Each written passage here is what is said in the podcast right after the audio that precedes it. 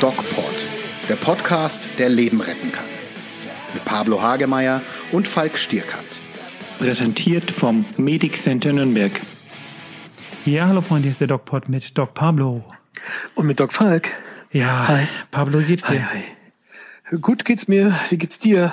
Ja, ähm, nach dem gestrigen Tag ähm, gar nicht so gut, Pablo.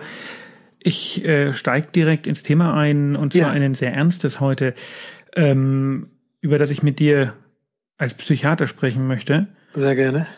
Gestern ist ein Junge vor die Gleise geschubst worden von irgendjemandem, der den nicht kannte. Die Mutter auch. Der Junge ist verstorben. Die Mutter hat es überlebt. Ähm, hat mich megamäßig äh, mitgenommen. Shocking. Wahrscheinlich Ja. auch, weil ich natürlich selber Kinder habe und die Vorstellung einfach äh, grauenhaft ist. Und ich glaube, viele von unseren Zuhörern äh, können das äh, nachvoll beziehungsweise fühlen genauso. Ich kann mir eigentlich nicht vorstellen, dass es irgendjemanden gibt, der das nicht hochdramatisch findet. Und ich würde zwei Sachen gern von dir wissen als Psychiater. Weiß nicht, ob du mir die erklären kannst, vielleicht auch nicht. Ähm, aber zum einen, wie um alles in der Welt kommt ein Mensch darauf, sowas zu tun? Und wie sollten wir als äh, Gesellschaft damit umgehen? Denn ich glaube, ich persönlich würde das als Terrorismus bezeichnen. Nicht, ob das so eingestuft ist, aber ich empfinde das so. Und ich glaube, dass solche Dinge was mit uns machen. Ja, um, weil allein, dass wir uns jetzt hier darüber unterhalten, zeigt ja, dass das ähm, eine ziemliche Relevanz hat. Und die zwei Dinge würde ich gern von dir wissen. Und natürlich, ja, sprich, wie siehst du das? Ja, ich kann da gar nichts zu sagen. Also ich Super, das war der DocPod, vielen Dank. Das ist eine Doktor zu den unlösbaren Fragen. Ähm, Irgendjemand muss es beantworten das und als am, Psychiater. am, am äh, auch so, so nebenbei mitgekriegt. Also, wann war das? Gestern, oder? Oder Am Montag. Gestern. Gestern, genau. Und die ähm, Umstände habe ich jetzt nicht recherchiert. Also ich weiß nur, am Bahngleis spontan jemanden in die Gleise geschubst und das Ja, Kind also stand, ist gestorben. stand jetzt Aufnahmezeitpunkt. Ähm, war das wohl ein äh, Mann mit eritreischer Staatsbürgerschaft, der Ja. den Jungen und die Mutter nicht kannte. Und der hat ja danach auch noch versucht, jemanden anders noch aufs Gleisbett also zu hat einfach schubsen. Leute ins Glas, ins Gleis geschubst. Ja, So. Leute, schlimm, Mhm. äh, ohne Frage. Aber hallo, ein Kind.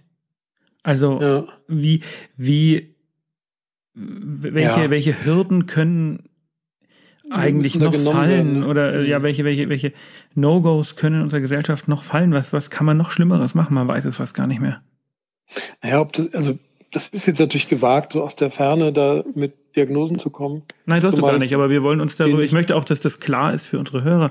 Wir wollen hier keine Diagnosen stellen, aber wir wollen, Ja. das ist unsere Art, ähm, vielleicht das auch für uns zu verarbeiten, und uns darüber Mhm. zu unterhalten. Nochmal, Fokus dieses Podcasts ist, was macht das mit uns?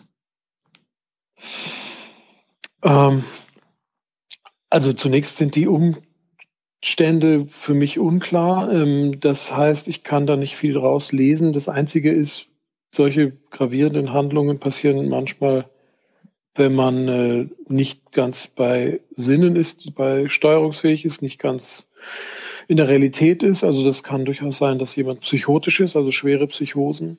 Psychotisch, Ähm, erklär das doch bitte schnell, damit unsere Hörer Also das Eine, verstehen. eine völlige Verkennung, auch akut, eine völlige Verkennung der Realität, also eine Vermischung von inneren Fantasien und wahnhaften, also unrealistischen Annahmen über die Realität, verwebt, vermischt mit, mit inneren Zwängen und äh, Zwangsimpulsen und äh, aufgelockerter Hemmung, also so eine Art, ja, wild gewordenes menschliches, ja, mit Raubtier will ich jetzt nicht sagen, aber einfach eine wild gewordene Bestie, die quasi Handlungen ausübt, die sonst in einem sozialen Kontext äh, gehemmt sind und, und unterdrückt werden. Das kann in einer akuten Psychose aus völlig absurden Gründen plötzlich entfesselt werden. Gibt es das Äh, häufiger? Das, das, ja, also akute Psychosen sind nicht sehr selten. Das ist also Ja, aber sowas passiert nicht, drogeninduziert, nicht so häufig, oder? Doch, doch, es gibt sehr viele akute Psychosen. Das ist die Psychiatrien sind ja äh, quasi äh, Hauptbehandlungs. Ja, aber die schubst nicht gleich ein Kind vor den Zug. Nein, natürlich nicht. Aber die machen impulsive Handlungen, die völlig irrational sind, auch sehr gefährlich sind. Äh, Selbstgefährdung, ähm, das heißt, die kommen dabei selbst zu Tod oder eben Fremdgefährdung. Das ist nicht unüblich, also das gibt es sehr häufig. Also Siehst du sehr das häufig, hinter dieser Tat? Häufig. Bitte? Siehst du das hinter dieser Tat? Also ich kann mir das als gute Begründung ähm, ähm, herhalten, weil ähm, mir alle anderen möglichen Begründungen dazu eigentlich gar nicht einfallen. Also wer würde bei vollem Besitz geistigen Bewusstseins und, äh, und auch einer ethisch-moralischen Welt, wer würde das tun? Also das, das leider passieren solche bizarren, brutalen Sachen unter einer wahnhaften Verkennung der Realität Terrorismus? Fragezeichen. Genau, wenn es ein Anschlag ist, dann hätten wir zumindest ein wahnhaftes ähm, Gedankengut dahinter. Ne? Hinter so einer Tat muss natürlich eine gewisse Überzeugung sein, die oft wahnhaft verklärt ist. Äh, aber weiß ich nicht, das ist eine Einzeltat, ähm, muss man schauen. Kann sein, weiß ich nicht. Ähm, Terrorismus, das weiß ich nicht, es kommt, mir- kommt mir sehr spontan vor, die Situation am Gleis und so. Also würdest du äh, sagen, äh, am, am ehesten passt bei sowas eine akute Psychose? Ba- Genau, ja. Die auch induziert sein kann, also Drogen oder Alkohol induziert oder vielleicht auch traumatisch bedingt. Wir wissen ja nicht, wo kommt dieser Mensch her. Hat er vielleicht selbst schlimme Sachen erlebt und äh, reagiert dann plötzlich Ist fehl. das, ist das eine Gefahr? Weil man muss es ja ähm, zumindest in einem gewissen Kontext auch erwähnen, dass äh, oh- ohne da jetzt Vorurteile oder Ressentiments zu schüren, aber es war nun mal ein Mensch aus Eritrea, es war nun mal äh, ein Flüchtling oder wie auch immer man das jetzt nennen Das möchte. wissen wir jetzt nicht. War es jetzt einer oder Ähm, nicht? zumindest Also, die, wie gesagt, Stand jetzt ist es das, was in den Medien steht. Und Ja, ja, ähm, ja, dann ja. stellt sich mir natürlich die Frage, und die hat sich bei mir schon 2015 gestellt, wo ich ja ähm, relativ viele Schnittpunkte hatte. Ähm, welche Auswirkungen haben Traumatisierungen, mh. wie sie ähm, zumindest von einem Teil dieser Menschen erlebt wurden, denn auf das Sozialleben hier bei uns in Deutschland, wo die Dinge nun doch etwas anders laufen und die Konflikte nun doch etwas anders beigelegt werden. Ähm, ich meine, was ich damals erfahren habe, vielleicht erzähle ich das kurz als Geschichte, damit man den Hintergrund meiner ähm, Frage an dich ein bisschen versteht. Ähm, als Notarzt war ich sehr, sehr häufig in Einrichtungen, wo minderjährige Flüchtlinge betreut wurden. Und Einsatzgrund waren eigentlich fast immer irgendwelche Eskalationen von sozialen Situationen, wo man dann Mh. halt irgendwie einen Arzt gebraucht hat, um jemanden ruhig zu stellen. Und da habe ich mir oft die Frage gestellt, im, im Grunde genommen bräuchten mal völlig wertfrei, was man jetzt nun von dieser ganzen Politik da hält oder nicht, äh, sei mal dahingestellt. Aber im Grunde genommen bräuchten diese Leute, die nun mal hier sind, ja, ähm, ja eigentlich alle eine Traumatherapie. Und dann habe Ja, ich mich mit der viele, viele, Klinik ja. für Kinder- und Jugendpsychiatrie, ja viele, ne? Kinder- und Jugendpsychiatrie mal ähm, auseinandergesetzt, habe gefragt, wie das aussieht, ähm, wie diese Menschen betreut werden, gerade die Minderjährigen. Und da ist mir damals eigentlich ganz klar gesagt worden, das ist nicht vorgesehen. Die Plätze haben wir nicht, die Fachkräfte haben wir nicht. Das heißt, Ja. diese Menschen bleiben ohne Therapie. Und das finde ich einen bisher nicht diskutierten Skandal, weil jetzt sind die Leute hier, nochmal, kannst halten davon, was du willst, aber sie sind nun mal hier. Und ähm, dann lassen wir die aber einfach halt irgendwie so, so stehen. Mhm. Und die, die Traumatherapie, die sie dringend brauchen, um in unsere Gesellschaft mit den von uns angewandten ähm, Konfliktvermeidungsstrategien und sozialen Normen zurechtzukommen, die wird ihnen verwehrt. Äh, Ich finde, das sind, das ist also puh, äh, sprachlos. Das ist schon, das ist schon äh, krass, ja. Aber da vergleiche ich jetzt mal ähm, Äpfel mit Birnen. Also wenn du zum Beispiel einen Straftäter hast, der in die Forensik kommt, also in die Psychiatriegefängnis kommt wegen der Straftat, weil er psychisch krank ist, der wird auch erstmal nicht behandelt. Nun sind das aber der, nicht alles Straftäter, die da gekommen nein, sind. Nein, nein, deshalb vergleiche ich ja Äpfel mit Birnen, aber es gibt einfach nicht genug Therapeuten, nicht für Flüchtlinge, nicht für Straftäter, nicht für die, die sich auch nicht behandeln lassen wollen oder die auch nicht, die auch behandelt werden sollten und nicht behandelt werden. Also wir haben generell einen Mangel, was das betrifft und ähm, das trifft natürlich die, die, die Geflüchteten am ehesten noch mehr. Erschreckend. Ähm, und äh, andererseits haben wir in der psychiatrischen Ambulanz, äh, ich würde mal sagen, ein paar Prozentpunkte schon für Geflüchtete, die die Therapie bekommen. Also ich habe zehn, glaube ich, im Quartal sehe ich okay, ungefähr. Zehn im Quartal. Jetzt nehmen wir mal von, allein die von Zahlen von 2015. vielleicht. Ja. Also ähm, genau. Ja. Ich denke, man sollte das auch mal, ähm, so wie wir es jetzt tun, ansprechen und sollte mal versuchen, diese ganzen ähm, politischen und ideologisch motivierten Argumentationen da rauszulassen und sich einfach mal anschauen, ähm, mit welchen Problemen diejenigen konfrontiert sind, die sich da tatsächlich äh, den ganzen Tag damit beschäftigen. Und äh, mhm. also ich finde das ja, jetzt wollen wir eigentlich nicht über Flüchtlinge sprechen, denn wir wissen über den Täter viel zu wenig und ähm, der Bo den Bogen so pauschal zu schlagen ist natürlich auch wieder gefährlich, ähm, wie leider in der heutigen Zeit so vieles gefährlich ist. Ähm, und wir wollen auch nicht, dass irgendjemand irgendwas in den falschen Hals bekommt, aber wir wollen uns schon darüber unterhalten, was machen solche Ereignisse mit den Menschen. Ähm, Hintergrund ist, Früher die ist das dann auch traumatisiert. Ne? Richtig, und ähm, da sehe ich ein ganz großes Problem, würde ich gern deine Meinung zu wissen. Früher mhm. ist sowas passiert und das ist dann im, ähm, im Kontext des Dorfes oder der Gemeinschaft oder der Stadt, wo das passiert ist, im, im Bekanntenkreis hat man sich das erzählt. Das ist, hat einige Leute die da eben involviert waren, sehr schockiert. Sowas ist ein mhm. oder zweimal im Leben eines Menschen passiert, der das dann mitbekommen hat. Und ähm, das ist schlimm, damit mussten die Leute leben. Heute durch die mhm. Verbreitung in live eigentlich im Internet ähm, werden wir fast täglich mit solchen Grausamkeiten konfrontiert und ähm, bei all den Dingen, die in diesem Jahr schon passiert sind, am, am Wochenende war irgendwas mit einem Foodtruck Festival in Amerika, wo jemand um sich geschossen hat, mhm. war ich gestern das erste Mal seit langem wieder richtig schockiert und äh, äh emotional ergriffen. Mhm. Stumpfen wir durch diese, diese kontinuierliche Präsenz von Irrsinn, Wahnsinn, Bösartigkeit und Hass eigentlich, äh, eigentlich ab? Entmenschlichen wir uns? Das Risiko besteht, ja. Also vor allen Dingen, wenn es so graduell stattfindet. Also wenn wir ähm, langsam, aber sicher täglich mit Katastrophen konfrontiert werden, stumpfen wir ab.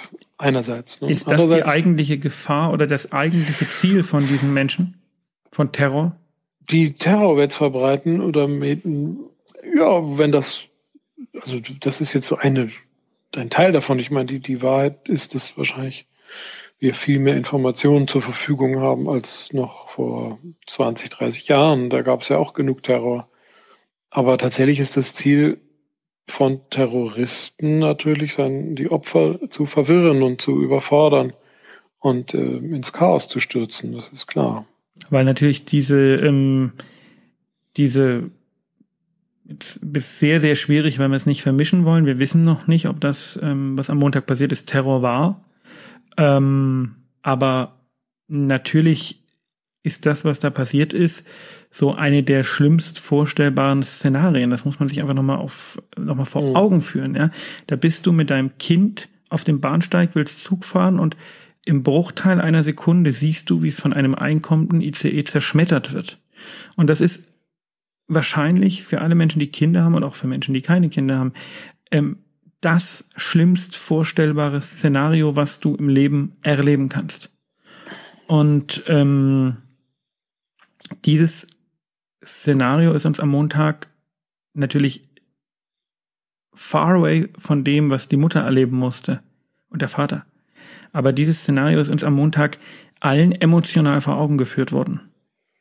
Es werden ja auch in diesen Berichten, ich habe das nur überflogen, wird auch ähm, beschrieben, wie Passanten und äh, Mitpassagiere da auch sofort Ja. unter Tränen zusammengebrochen sind, ähm, weil das sie so geschockt hat. Ne? Also da kann ich ja vielleicht ein bisschen was dazu sagen, ähm, wie so die Reaktionsvariationen sind auf so ein Erlebnis.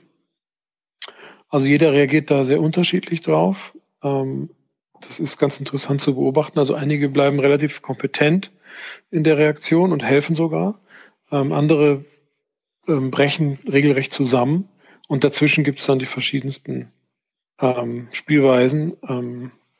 Die, die noch kompetent und handlungsfähig sind, werden auch wahrscheinlich traumatisiert. Also das schützt mal ein bisschen oder schützt in der Handlung zu bleiben. Äh, aber die wohl am schwersten traumatisch ergriffen werden, sind oft die, die passiv das quasi ohne Abwehr erleben. Ähm, und die auch natürlich dann von den optischen Eindrücken und den akustischen Eindrücken ähm, extrem geprägt sind, die dann auch später wieder als sogenannte Wiederhallerinnerungen auftreten können. Flashbacks, genau. Und deshalb ähm, sollte man, wenn sowas ist, also versuchen, die Kinder zu schützen, die man in Reichenweite hat, indem man ihnen die Ohren, sind. genau, dem Ohren und Augen zuhält, damit diese, diese Sinneseindrücke nicht äh, sich eingravieren ins Gehirn. Also und da ist nicht, die, der, nicht hingucken und konfrontieren, das ist da keine gute Idee. Genau, also nicht hingucken, nicht hinhören, also Ohren zu halten, Augen schließen, ist in so einem Katastrophenfall ähm, für Kinder schützenswert natürlich auch oder empfehlenswert auch für die Erwachsenen natürlich auch. Nicht hingucken ähm, und äh, nicht hinhören. Ja, und wenn man eben dann zusammenbricht und diese akute Belastungsreaktion hat, so nennt sich das äh, fachlich korrekt, also eine akute Schock psychische Schockreaktion hat mit Taubheit, mit äh, in sich Gekehrtheit, mit Abgeschnittenheit von der Realität. Das fühlt sich auf taub und wie in Watte an. Ähm, ist man im Grunde genommen auch handlungsunfähig und äh, kauert da nur noch da und muss sich im Grunde genommen helfen lassen. Das kann nach einer gewissen Zeit wieder leichter werden, weniger werden oder über Stunden, Tage anhalten, wenn man aus dieser akuten Phase nicht selber rauskommt, auf jeden Fall Hilfe holen, professionelle Hilfe. Es passiert oft, dass Traumatisierte gar nicht beachtet werden, sondern weggehen, also so eine Art Verwirrtheitszustand sie davonträgt und die dann irgendwo wieder zu Bewusstsein kommen.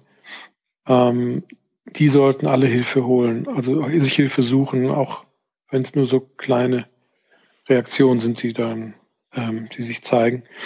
Und ähm, da kann man eben medikamentös sehr viel machen, ähm, um das zu unterbrechen. Also auch Benzodiazepine zum Beispiel akut geben, damit einfach das Gedächtnis, die Festplatte, die das gespeichert hat, sich löscht. Ja, das ist ganz interessant. Das weiß man von Notarzteinsätzen, das weißt du vielleicht auch. Mhm. Wenn man dann kurzwirksame Benzodiazepine gibt, dann erinnern sich die, die Opfer kaum noch an den Unfallhergang. Ähm, das kann man auch machen bei den akuten Belastungsreaktionen. Und dann später nach einer Latenzzeit von einem halben Jahr kann es tatsächlich zu einer sogenannten PTBS oder posttraumatische Belastungsstörung kommen, was wir als Traumafolgestörung dann kennen. Aber jetzt muss ich noch mal dich fragen, ist das nicht ja. ähm, äh, durch Leben, durch die, äh, durch den enormen Einsatz der Medien, der immer mehr wird?